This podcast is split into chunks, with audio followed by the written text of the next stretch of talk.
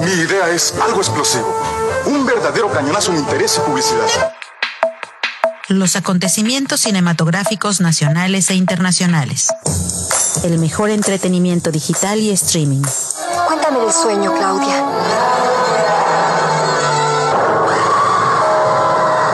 Fue horrible. Esto y mucho más puedes encontrarlo aquí, desde la esquina del cine.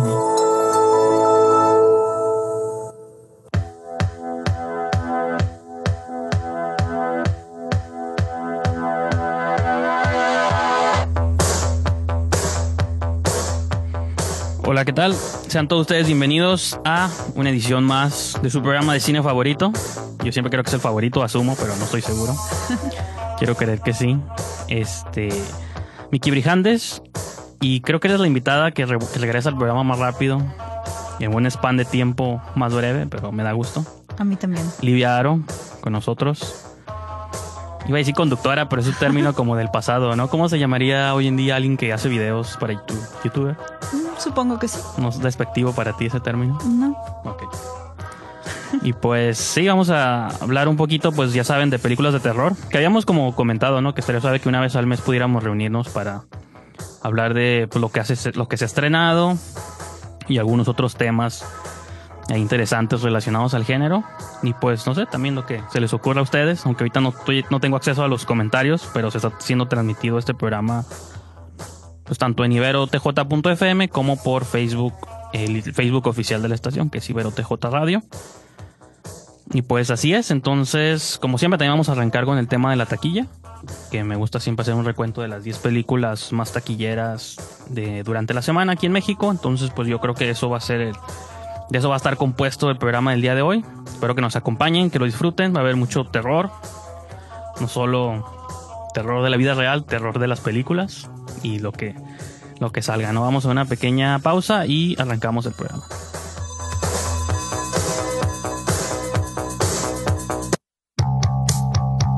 Desde cualquier orilla, en cualquier rincón, Esa muchacha creo que la he visto en alguna parte.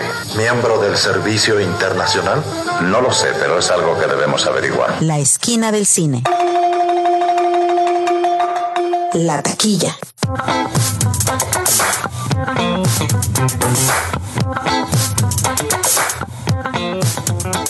Ya estamos de regreso aquí a Esquina del Cine. Estamos con Livia Aro que nos va a ayudar a comentar un poco sobre la taquilla. ¿Viste alguna película esta semana, estos días en el cine? Sí, en estos días vi la de Countdown, que creo que ya la quitaron. Y también vi la de, esta, la de La Maldición. Bueno, La Maldición Renace. Así es, para que sepamos que renació. Igual más adelante la comentas. ¿No viste la de Birds of Prey? ¿No te interesó? No la he visto, no, sí me interesa, pero Muy no la he mal. visto. Trae, temas de empoderamiento, deberías. Sí, soy una vergüenza para mi género. Dicen que hay una teoría en el mundo, sobre todo en Estados Unidos, que dicen que no le fue también en taquilla por eso, porque hay como, este, pues hay ciertos prejuicios del auditorio, tanto el americano como el del resto del mundo, entonces que no la vieron porque no tenían ganas de ver un grupo de chicas pateándole traseros a No, yo sí quiero un ver grupo de hombres. Fíjate que la vi, no voy a entrar en detalles, pero la volví a ver. Iba a ver The Grudge, lo, comenté- lo- lo comenté brevemente en mi Twitter. Nunca hago en mi vida, yo creo que si lo he hecho han sido dos veces en mi vida, porque pues yo soy muy de planear mi ida al cine, ya sé, ya tengo como el objetivo, voy a ver esta película, cuando me formo en la fila de los boletos, ya sé qué película voy a ver, ya voy a la hora que la tengo que ver. Entonces me paré en la fila, ya tenía en mente iba a ver La Maldición, según, pero ya cuando llegué a la fila donde están todas las televisioncitas, vi que la de Birds of Prey estaba como 10 o 15 minutos después de la función que de The Grudge. Y dije, siento que ya van a quitar del cine Birds of Prey. Mejor la veo otra vez. Grudge tendrás que esperar.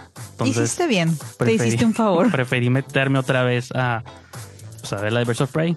Y no vi The Grudge. Hiciste bien, honestamente yo no, no la recomiendo. La verdad no. Pues digo, igual. Yo sé que ya subiste tu video, pero igual más adelante nos puedes ahí comentar tus breves comentarios. No, y lo que quería comentar de Birds of Prey es que viéndola como bajo contextos o situaciones que han pasado recientemente en el país, sentí que se me hizo como más fuerte de lo que, porque hay un asesino que, pues, de personas, eh, entonces se lo sentí como, se me- nunca había tenido como esa sensación de que una movie que pues, está basada en cómics y todo, y que ya había visto yo antes, unas semanas antes, dado a eventos recientes o cosas que han pasado, la vivo como bajo otro contexto. Dije, se me hizo como.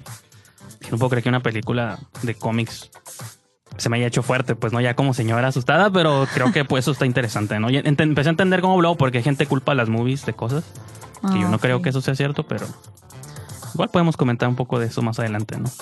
Tenemos tema libre el día de hoy. Ok.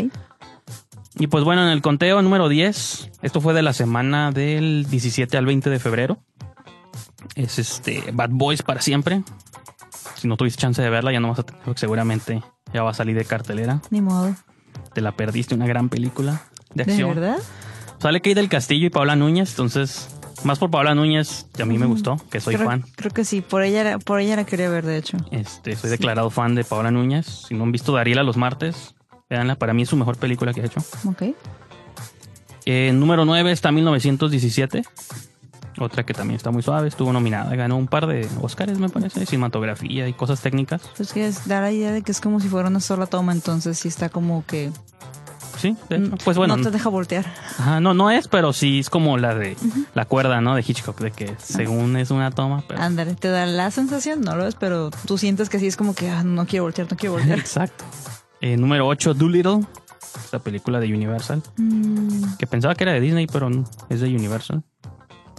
De este hombre que habla con los animales, sí. no estoy segura si la quiero. O sea, una, una parte dice sí, porque pues es, se ve como que puede que me divierta, pero es como de mm, realmente lo necesito. Yo creo que no. O sea, ya que salga en video, a lo mejor puedes A lo mejor. bajarla por ahí, verla. ahí. Este, número 7, Jojo Rabbit. Esta película muy Ah, buena. Me encantó. Por ejemplo, eso es extraño porque en distribuidora esta dice Disney. O sea, porque todo lo de Fox ya lo compró Disney. Entonces esta es técnicamente de Fox, pero más bien ya ahora ya es oficialmente de De Disney. Disney. Entonces se me hace todavía muy raro. Creo que la semana pasada que estaba aquí platicando con Ángel Orduña, mencioné eso de que se me hace raro ver películas de Fox que digan distribuidas por Mm, Disney. Por Disney. Había una de terror, no me acuerdo, no sé si vaya a estar en la lista ahorita, pero que dije, no puedo creer que esta película sea de, de Disney ya, ¿no? Sí, de hecho. Ay, En sexto lugar, Los Caballeros del Zodiaco. No, Los Caballeros, la nueva de Guy Ritchie. Esa es la que yo vi en la semana y se me hizo suave. Por ahí tengo un review que subí. Eh, número 5, La Maldición Renace, tu película favorita. Que es de Sony Pictures. Y no me invitaron, entonces estoy enojado. de hecho. Porque antes nos invitaban a las de Sony y a otras. Y a las de Fox también, pero parece que ya estamos vetados de la lista Espero que no. de invitados. Eh, número 4, Parásitos. ¿Esa sí la viste, Parasite? Fíjate que eso no alcancé. Pero pues ya desde cuándo también está en Nintendo, ya la puedes conseguir legalmente, está en iTunes. Por Video Demand, por Claro, claro, claro. Claro que sí. Pues te recomiendo que la veas porque te lo había dicho ya la vez pasada de que siento que sí, sí me hizo raro que ganara porque yo sí creo que es una película de terror. Yo desde que la vi dije, "Ah, esto es una movie de horror. Igual que Shape of Water, similar de que son movies, a lo mejor no son 100, 100% de género, pero Mm, por ahí se están un poquito empapadas de cosas de terror. Pero pues ahora resulta que es la mejor película del, del 2019. Eh, en número 3, Loco por ti. Tú que eres fan del cine Ah. mexicano, pues debiste haber ido a verla con No Jaime tengo, Camil. No tengo nada en contra del cine mexicano. Tú siempre crees que lo digo como burla, pero es como un cumplido de que yo sé que te gustan las movies mexicanas. Sí.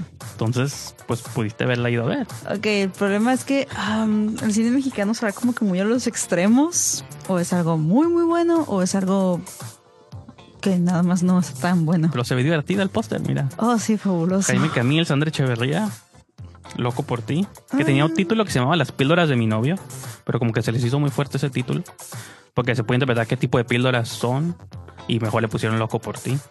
Entonces, Cualquiera de los dos títulos es malo y no, simplemente no. con el título original yo sí iba a verla, Las píldoras de mi novio. Pero bueno, y digo ya para terminar el segmento, número dos, eh, Aves de presa, Birds of Prey. Y la fantabulosa emancipación de una Harley Quinn. Me da gusto que mínimo en México esté todavía en una posición en segundo lugar. No, pues lo veo como algo bueno. Y en primero, Sonic. Esa sí, no puedo vivir toda mi vida sin verla. Que ha, ha tenido comentarios positivos, me sorprendió, pero No me llamó la atención, o sea, la, la- la vería si tuviera chance y si no hubiera otra cosa que ver en cartelera, pero no es así como que, uy, me muero por verla. O sea, eh. sí, si me pagan la entrada, y me compran palomitas, la veo, ¿no? Eso es como... Esa sería mi postura. Si me pagan la entrada, pues sí la veo, pero fuera de eso no. Este, vamos a una pequeña pausa y entramos de lleno a, a los temas.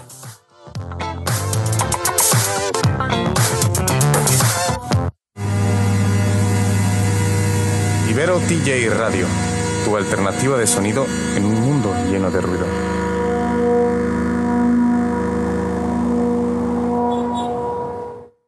De la pantalla a tus oídos. Muchacho en mi pueblo que estaba enamorado de mí. Y francamente me hacía la vida imposible. ¡Charlotte! Sigue de visita en la esquina del cine.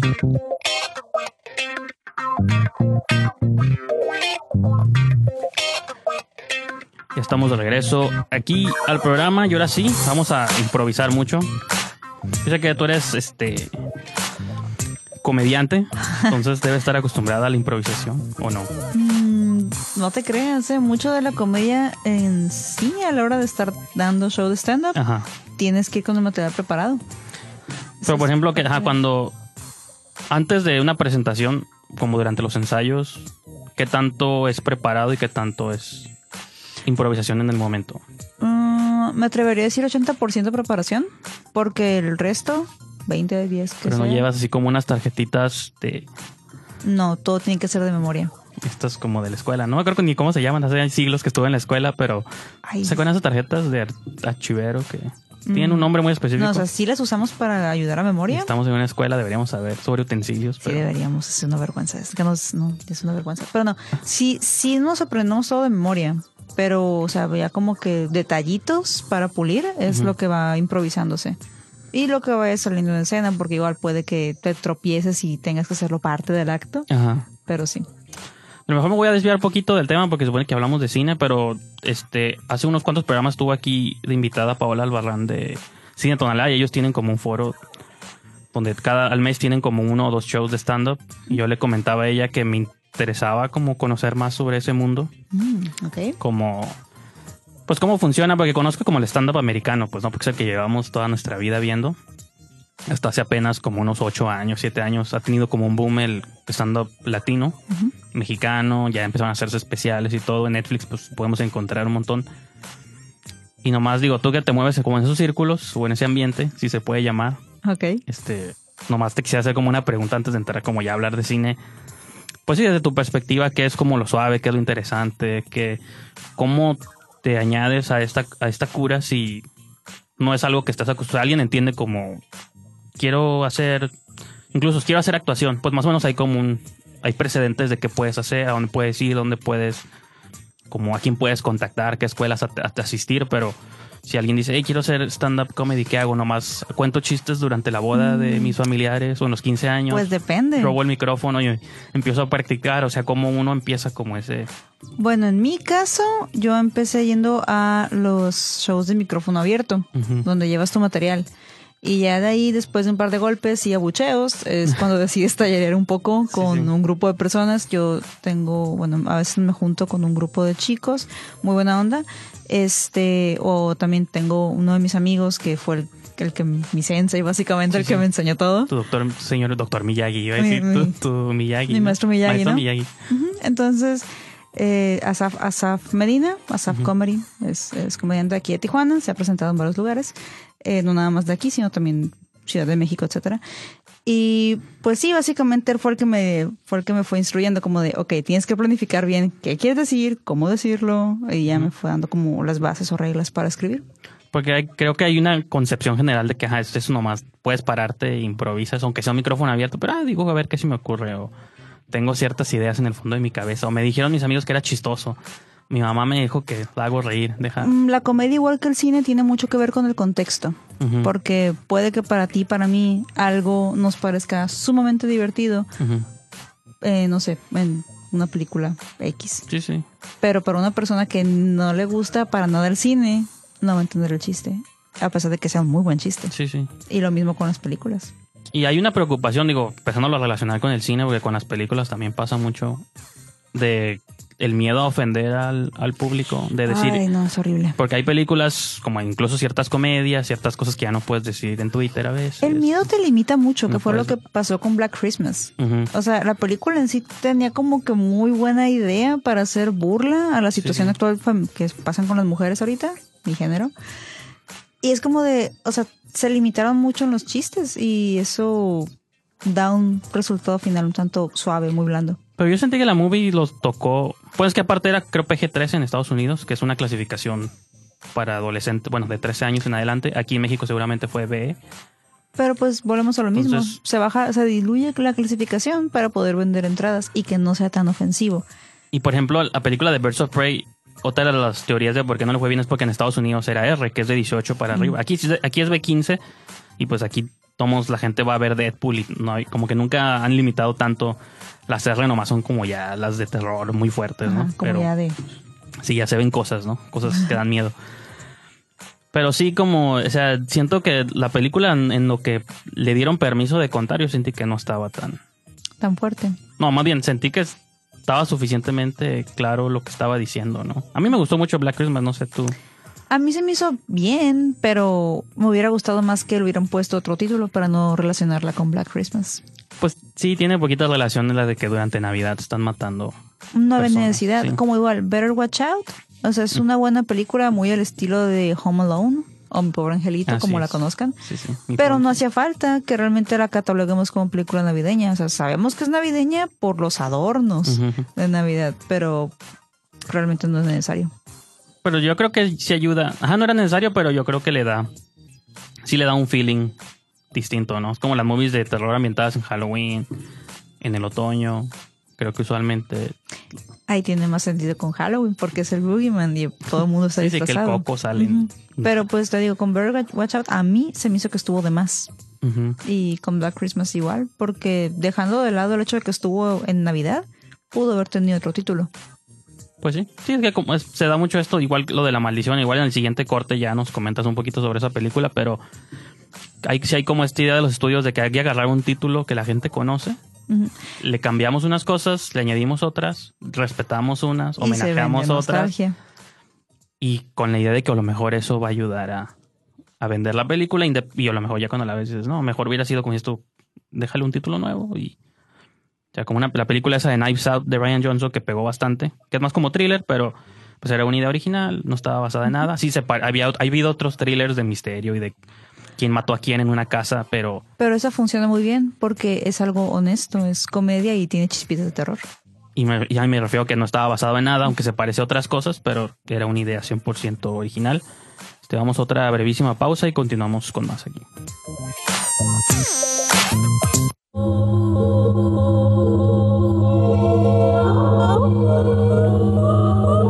Voces que hacen sintonía con cada composición. Ibero TJ.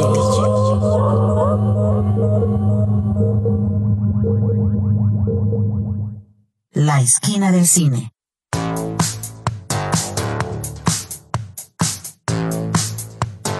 Ya estamos de regreso aquí con Livia Aro, la reina del terror. ¿Tienes como algún slogan tus videos? ¿Tienen algún...? Sé que tienes tu clap, tienes otros, este, como catchphrases que le llaman, no sé cuál sería su traducción, pero como tus frases, ¿no? Pues nada más el hola, Igual. ¿qué tal? Igual él se llama como yo, el, mi canal, ¿no? Como- Ah, sí, cada que subo algo en Instagram Exacto. es como, porque siempre es lo mismo, me llegan muchos mensajes de tu ¿Cómo te canal, ¿cómo se llama? Yo, pues se llama como yo, y ya, cada historia que subo. ¿Y cómo te llamas? Liviar, Oliviar, se llama como yo, y ya, Así es. de ahí salió. Y pues no sé si quieras, no, no, mi idea no es de que recapitules lo que ya contaste en tu video para que la gente pues lo vaya y lo vea en tu canal, que se llama como tú, Liviaro. Pero así como en general, no sé qué quisieras como comentar de esa película, por qué fue tan decepcionante para ti. Mm, ok. eh,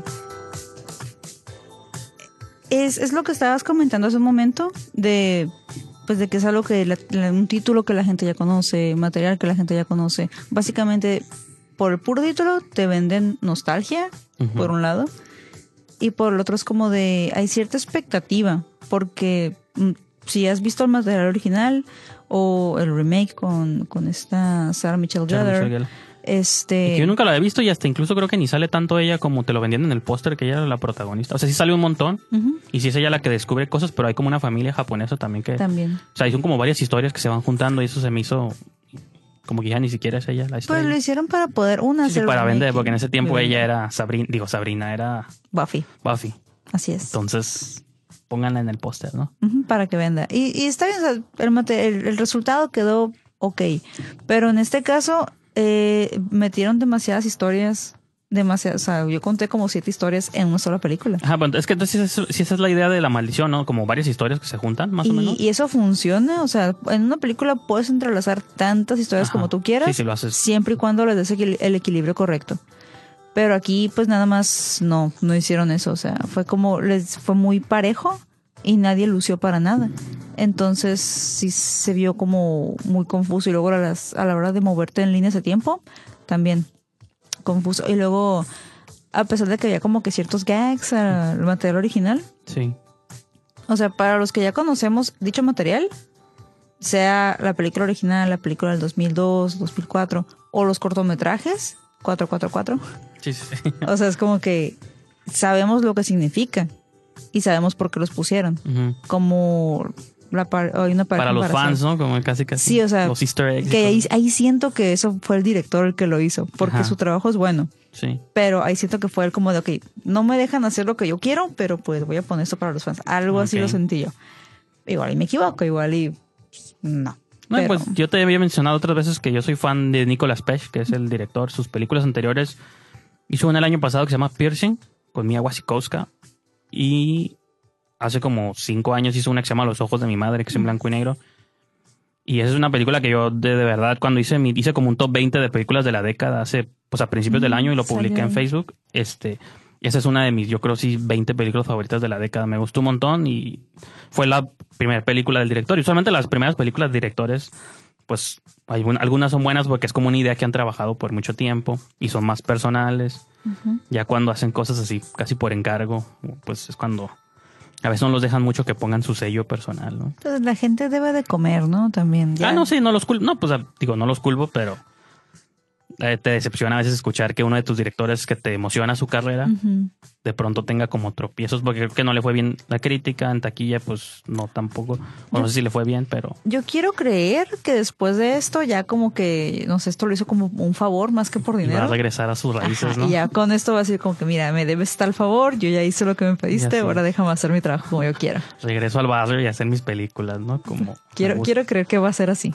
Pues sí, yo también digo, sí la voy a ver, o a lo mejor la alcanzo todavía esta semana porque no se estrenó nada bueno más que la de Harrison Ford con un perro, no sé si has visto esos promos. La quiero ver nada más porque me encantan las historias de perros. Pues a mí no puedo vivir sin verlo. Harrison Ford, o sea, sí, obviamente es un icono del cine, pero ya a estas, edad- a estas alturas, a esta edad ya no actúa el señor, ya, Está grande. ya lo forzan, pues hace. Si en Star Wars, en nueva de Star Wars, hasta despeinado salía como me yo creo- imagino inyectando la adrenalina para que trabajara más. ¿o? Pues sí, yo siento que casi, casi, digo, en, digo, en los ochentas hizo películas muy clásicas, todavía en los noventas hizo un montón de películas suaves, cuando sa- salía de presidente, de agente, de Mm, el avión o presidencial de encanta. fugitivo, cosas así, pero llegó un punto donde dijo, la verdad, ya no me va a interesar la actuación, ya hice lo que, ya dejé mi legado, ya mis descendientes, no sé si tenga hijos, nunca he investigado si Harrison Ford yo. Somos tiene pésimos hijos. fans.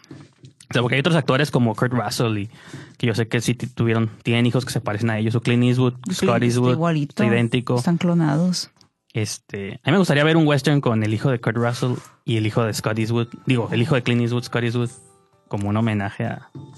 Digo, Kurt Russell no sé si hizo westerns hasta con Tarantino, fue cuando... Compartan mucho este video, por favor, para que llegue a los oídos correctos y se haga esta película, este western Su- realidad. Subtítenlo, subtitúlenlo porque, pues, para que me entiendan ellos también. También. O si acaso nada más quieren cortar este fragmento del video y compartirlo mucho y subtitulado, eh, también está bien, por favor. Pues, yo los invitaría a que escuchen el programa completo, no nomás un fragmento. no, sobre todo porque ahorita a lo mejor vamos a ir a un corte, pero me gustaría tratar así un tema serio contigo. Ok. No tan serio, no sé qué tan serio podamos este debatirlo no aquí pues lo que nos permite el programa. Pero en el esta, eh, la semana pasada tuve aquí invitado a Ángel Orduña, ya lo había mencionado, él tiene un podcast que se llama Hablemos de cine pobre. Y está curado porque es él contando como sus las grandes tragedias de hacer cine sin dinero en Tijuana. Entonces, que son muchas, ¿no? Como cualquier arte, ¿no? Imagino que también tú, desde la actuación, otras cosas que haces, tus shows, que igual mejor más adelante puedes invitar a la gente a tu, a tu espectáculo, si es que quieres que vayan, si no, pues. Claro que sí. pero ya que quede como un minuto o dos, ya que no haya mucho tiempo, te digo, hey, Ok. no, en el, en el siguiente segmento puedes. Y en, en el episodio que subió él esta semana comentó sobre un, un debate o una cuestión que él estaba platicando con sus alumnos de, de su, porque él da clases, ¿no? En una universidad, este, de cine. Salió como el tema y sobre todo, repito, porque ahorita México está pasando como por momentos, este, un poco intensos, que siempre ha pasado, pero ahorita están saliendo como mucho en todos los medios, ¿no? De que si el cine, qué tanta responsabilidad social tiene el cine ese era como el tema que él estuvo tratando en su programa, ¿no?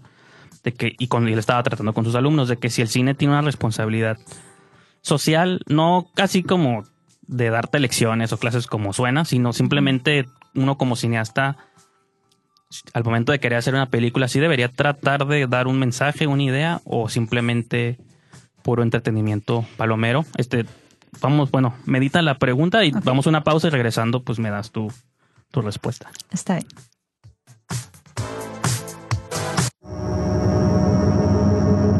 Ibero DJ Radio, con un sonido único, que solo encontrarás en Avenida Centro Universitario 2501 en Playas de Tijuana. Experimenta con la emisora de la Universidad Iberoamericana Ciudad de México, Campus Tijuana. La alternativa es Ibero DJ Radio.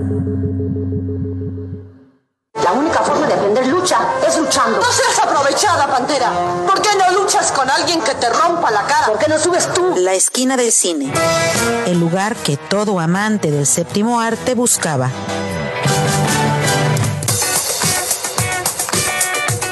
Ya estamos de regreso. Livia me prometió que había meditado sobre la pregunta, entonces no sé qué, qué respuesta tengas o qué opinión en general. Digo, se vale aquí. Mm, Yo digo que es 50-50, porque por un lado está muy bien entretener. Yo siempre he sido, o sea, siempre he creído que el cine es para contar historias. Ya que si quieres cambiar el mundo o dar una opinión, pues ponte a escribir un libro o dar tu opinión en panfletitos ahí por Un el TED Talk, crucero. ¿no? Un TED Talk, por supuesto que sí.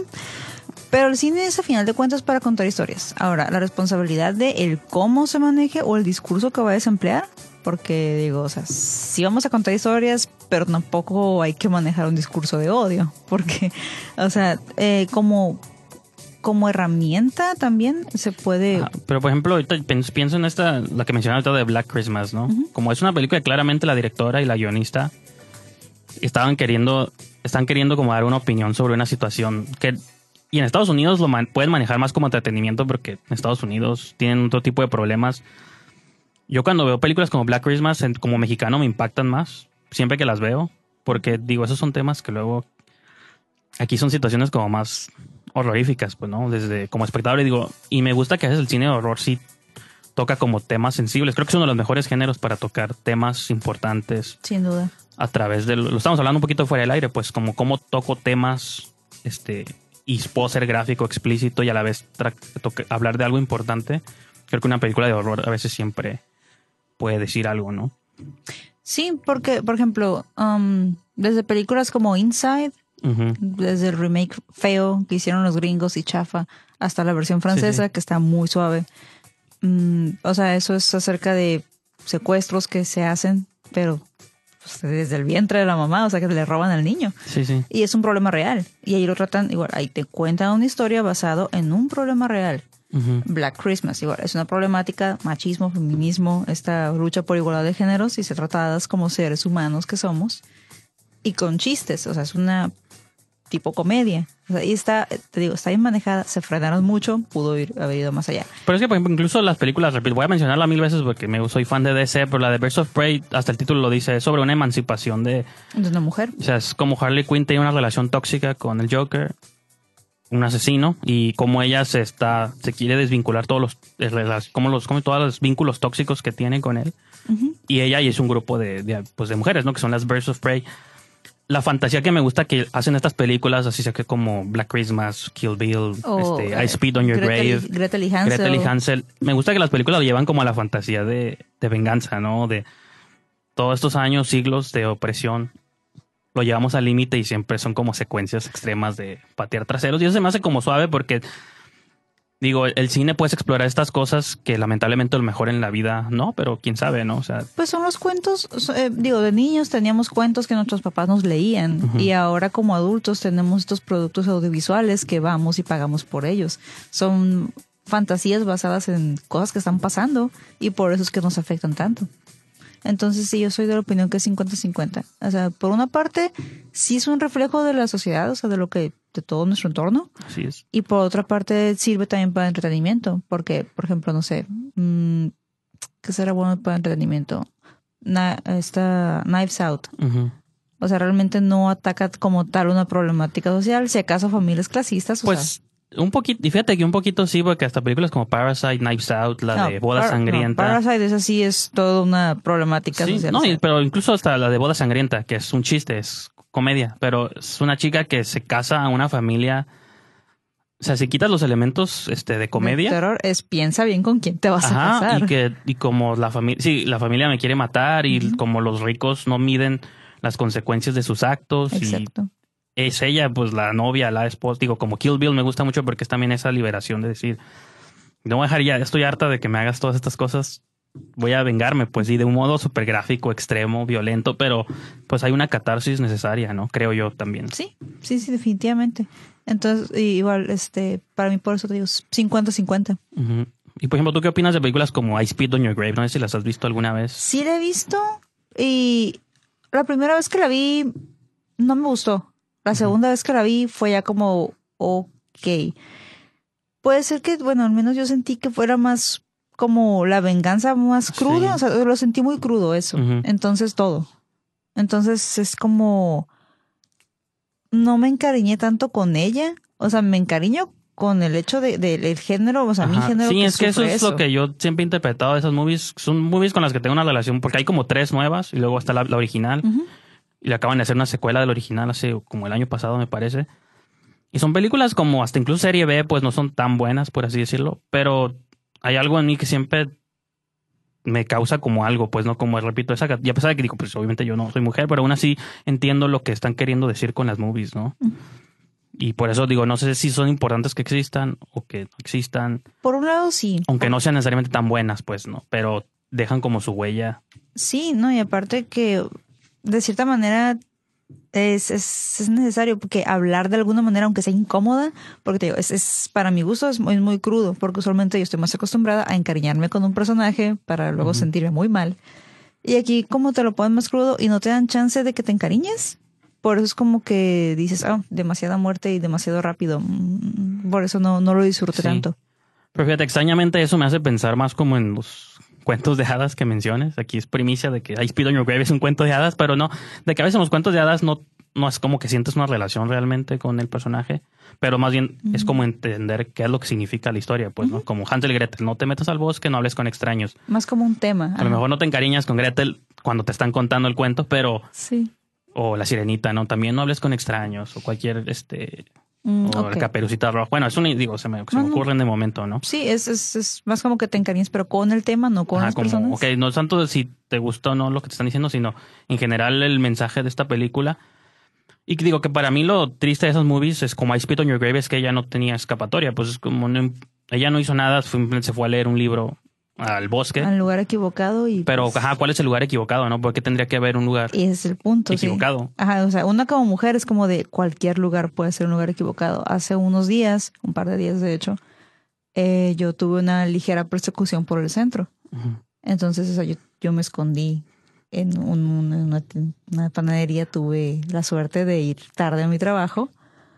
Este, y ya estaba abierta esa panadería. Entonces, es por eso como que realmente cualquier lugar es un lugar equivocado. Y es algo que a veces digo, pues uno también está claro que haya cosas que uno no va a entender o que uno nunca va a vivir nomás también por el género, porque es algo que yo, pues, pues a mí nunca nadie me ha perseguido, ¿no? Pero es, es, es importante que estas cosas se comenten y se... Y por eso digo, ahorita podemos retomar el tema después del corte, pero por algo creo que luego sí son importantes luego las películas de terror en ese sentido, pues porque te, te, te ayudan como, te pueden servir como herramientas también para hablar de cosas Sí y sin tapones, pues, ¿no? Porque las películas usualmente son más explícitas que cualquier otro género, pues, ¿no? Pero vamos a una pausa y continuamos.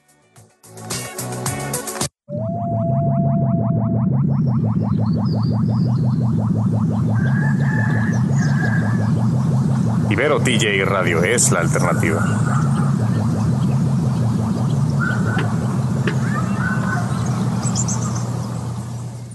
La esquina del cine. Ya estamos de regreso aquí con Liviaro. Estamos llegando a la recta final del programa. Entonces, pues no sé si hay algo más que quieras comentar respecto a este tópico o pasamos a otra cosa. Mm, pues no. No. Podemos seguir. Pues te, la idea original es que vinieras el próximo viernes, pero va a estar un poco ocupada. Sí. Entonces me gustaría si, que habláramos un poco sobre esta otra, porque ya no está, entre más te conoce el auditorio y si sigues viniendo, pues se van a conocer más. Tienes múltiples facetas creativas. Y pues me quisi- quisiera aprovechar como este segmento para este, que hablaras sobre tu, tu evento que tienes el próximo viernes. Ok. Si es que quieres, que la gente sepa, si no quieres, pues Claro que sí. Con mucho gusto. Verás, el siguiente viernes eh, voy a tener un show. y voy a estar aquí, no voy a poder ir, lo siento. Desgraciadamente. No, sí vas a poder, porque resulta que va a ser el mismo día, pero um, dos shows en el mismo día. Uno va a ser en el CEART Ujú. a las 8 de la noche y el segundo show, ¿A las igual, 12, medianoche? viernes, no, a las 10, en la antigua bodega de papel. ¿De la mañana? No, Nada, a las 7 de la noche. pues. en la antigua bodega de papel, así que creo que de la antigua bodega de papel sí, vas a poder ir. No va a haber señal, no voy a poder pedir un Uber ese día, nada, es cierto. Pero cuéntanos de qué se trata. Porque Bueno, me, me acuerdo es- que en el octubre pasado habías hecho uno que te va relacionado con monstruos. Con los monstruos clásicos de Universal. Así no sé es. si este es similar, diferente. No, ese es un poquito más diferente. Porque también tiene relación con los monstruos, ¿no? ¿O no? Mm, No, en ¿No? este caso, en este caso no va a haber nada de monstruos clásicos. Aquí es meramente Cambiemos el tema. ¿no? el amor. El amor. Ah, Sí, porque por- es febrero. ¿no? Exactamente, por el tema de febrero. Y pues son, somos un grupo de teatro cabaret, eh, Dinota en el cabaret, por si lo quieren seguir, Facebook, Instagram, adelante. Eh, somos pues este grupo, este grupo de chicas, eh, mujeres, que somos artistas interdisciplinarias. Algunas cantan y bailan, eh, otras nada más bailamos y hacemos, bueno, en mi caso, eh, mi show tendrá un poco de más material de comedia, tipo estendopeo, eh, pero con un pequeño twist. Es como cabaret o algo, pues sí, el nombre lo dice. Teatro ¿no? cabaret, sí.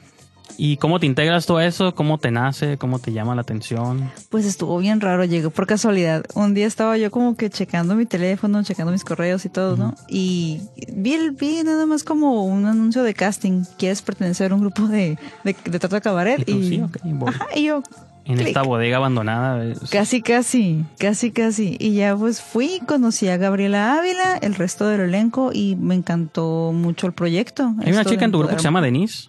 Sí, Porque creo que la conozco. Bueno, no la conozco así, conozco, conozco, pero ¿Te creo que la he conocido, ajá. sí. Pero se me, se, me figuró, se me figuró en las fotos que he visto, pero dije, no sé si sea ella o no. Entonces, Es ella. Y ella hace de hecho danza aérea, que no, no es canto, no es baile como tal, pero sí es una disciplina muy, muy demandante. ¿qué es la danza aérea? Para los que no saben o sabemos. Ah, ok, bueno. eh, ¿Has visto en el Cirque Soleil o fragmentos de videos del Cirque Soleil cuando hay actores que se están colgando de telas? Como de telas, sí. O de aros, ¿no? De También. Columpios. ella así. maneja eso, maneja tela, maneja aro y pues, es muy, muy fabuloso verla ahí en el aire. Da miedo, pero es fabuloso verla. Y pues no sé si terminaste de contar este, cómo, pues tú nomás fuiste ya, ¿no? O sea, cómo- Fui a casting, sí, porque vi la convocatoria. Ajá, sí. Fui a casting, quedé. eh, me da mucho gusto eso. Y ya de ahí pues fueron saliendo más y más eh, tipo de proyectos. Por ejemplo, al principio, cuando recién llegué, era una obra de teatro como tal. Después ya evolucionó el concepto y, y ya como que dijeron, no, hagamos un poco de más performance. Y ya fueran ah, más como números eh, de canto o de baile o ambos, que fue lo que pasó en octubre del Monster Burlesque Show. Y en este caso, ya este 28 de febrero, igual va a ser performance, y va a haber canto, va a haber baile y va a haber comedia. Me intriga como qué tipo de respuestas, comentarios reciben de, de las audiencias después de, de un show como muy esos. positiva, mu- muy, muy positiva, especialmente porque de las mujeres, más que nada de mujeres, o sea, de los hombres no hemos escuchado ninguna queja, tampoco de mujeres, pero lo que nos gusta escuchar de nuestro propio género es que les agrada ver diferentes tipos de cuerpo en escena, porque hay, hay chicas de todos tamaños, o sea, o muy, muy delgadas como Denise, o ya un poco más curvy como Gabriela, o como esta ah, Romina. Em, o sea, digo igual, yo también no es como que esté muy curvy ni nada, pero pero es, es, es bonito saber que ciertos traumas que tienes, opresión que tienes como mujer de verte de tal manera, tú vas a un show y ves, ves chicas en escena que realmente no están cumpliendo con esa expectativa. Pues que, que sí creo que hay unos, sí están cambiando como un poco los paradigmas en muchos aspectos, ¿no? Y otra vez para citar Birds of Prey, no quiero hackear tu entrevista, pero está suave porque no es que yo estaba escuchando una, una youtuber, una, estaba escuchando una crítica de esa película decía ella que está suave, que si, dice esta movie, si se hubiera hecho hace 10 años, hasta incluso la ropa que traen ellas, porque en la movie es como holgada, son como jumpers, es como ropa como muy amplia Eso para sí que puedan hacer artes marciales. Si, si fuera hecho por, hubiera sido hecha por hombres y hace 5 o 6 años hubieran traído todas trajes ajustados, como de hecho en Suicide Squad, no sé si te acuerdas. no vamos tan Harley lejos. Quinn salía con otro tipo de outfit. diferente. El que trae acá es un- y está suave porque te cambia hasta como los paradigmas de que ah, se pueden ver bien todos modos con cualquier tipo de ropa, no es como necesario nada, pues. ¿no? Nada muy escotado, o igual des- desde el peinado, o sea, los, los, los colitos que trae Harley. Quinn, o sea, se ve que aquí están más cortas y no tan largas como para poder, como. Porque tú quieres que no, el cabello largo es. te debilita un poco en combate, cualquiera puede jalar de él.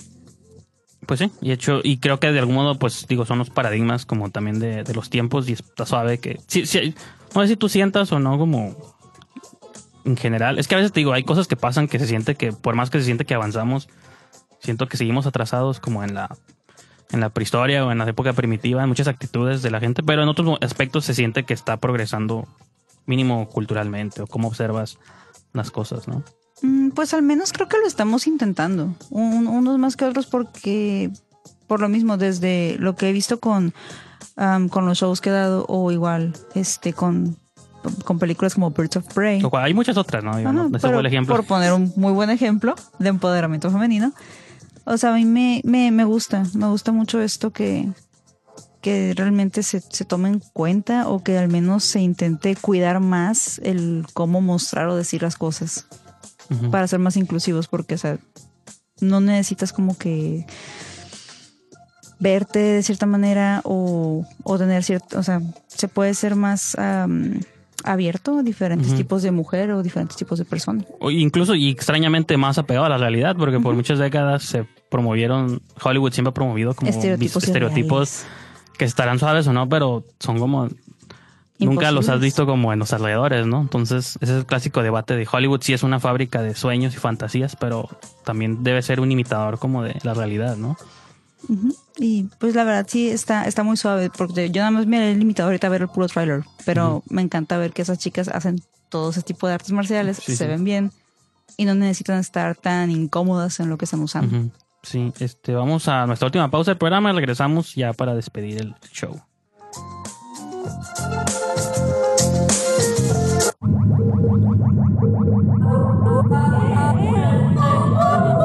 El sonido genera color con Ibero DJ Radio.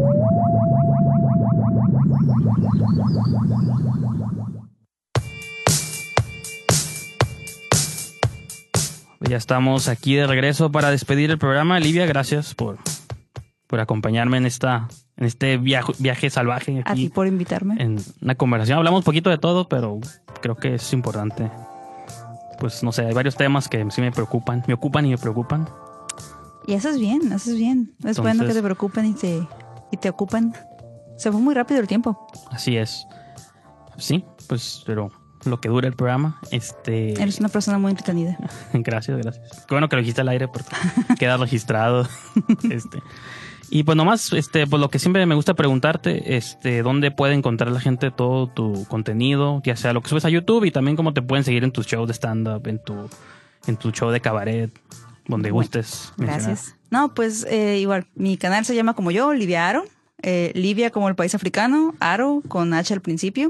Y así estoy en Instagram, Twitter, Facebook, YouTube. Y para los shows de cabaret, ahí sería Dinote en el cabaret, eh, Instagram y Facebook. Igual, por si lo quieren seguir, muchas gracias por ello. Así es, y pues aquí, acuerden que el programa lo pueden seguir en Facebook, eh, lo pueden buscar igual, así como Esquina del Cine. Ahí me pueden seguir en Twitter y en Instagram, arroba Brijandes, Letterboxd también. La estación la pueden encontrar en Facebook eh, como Ibero TJ Radio. También este, los invito a que escuchen la estación directamente en iberotj.fm, donde no solo está este programa, hay una gran variedad de contenido. Y le mencionaba a Heriberto que me emociona que haya muchos programas de cine, ¿no? desde programas como montaje, este, vuelta de tuerca, Mm. uno que no es de cine, pero me gusta la tiranía del ruido. Ok. Este, soy fan sobre música experimental y cosas así, está, está muy suave. Y pues en general, este, los invito a que escuchen toda la programación aquí de iberotj.fm. Y pues sí, este, yo creo que con eso los dejamos esta semana. Ya estoy más o menos ahí planeando el invitado del próximo viernes. Ojalá se concrete todo. No puedo spoilear todavía quién. Este, es Margot Robbie, ¿no? Ah. Este, ojalá Eso será toda una sorpresa. alguien de Birds of Prey. Este, pues sí, vamos este, a, a despedir el show con esto. Gracias una vez más por habernos acompañado. A ti. Y nos escuchamos para la próxima.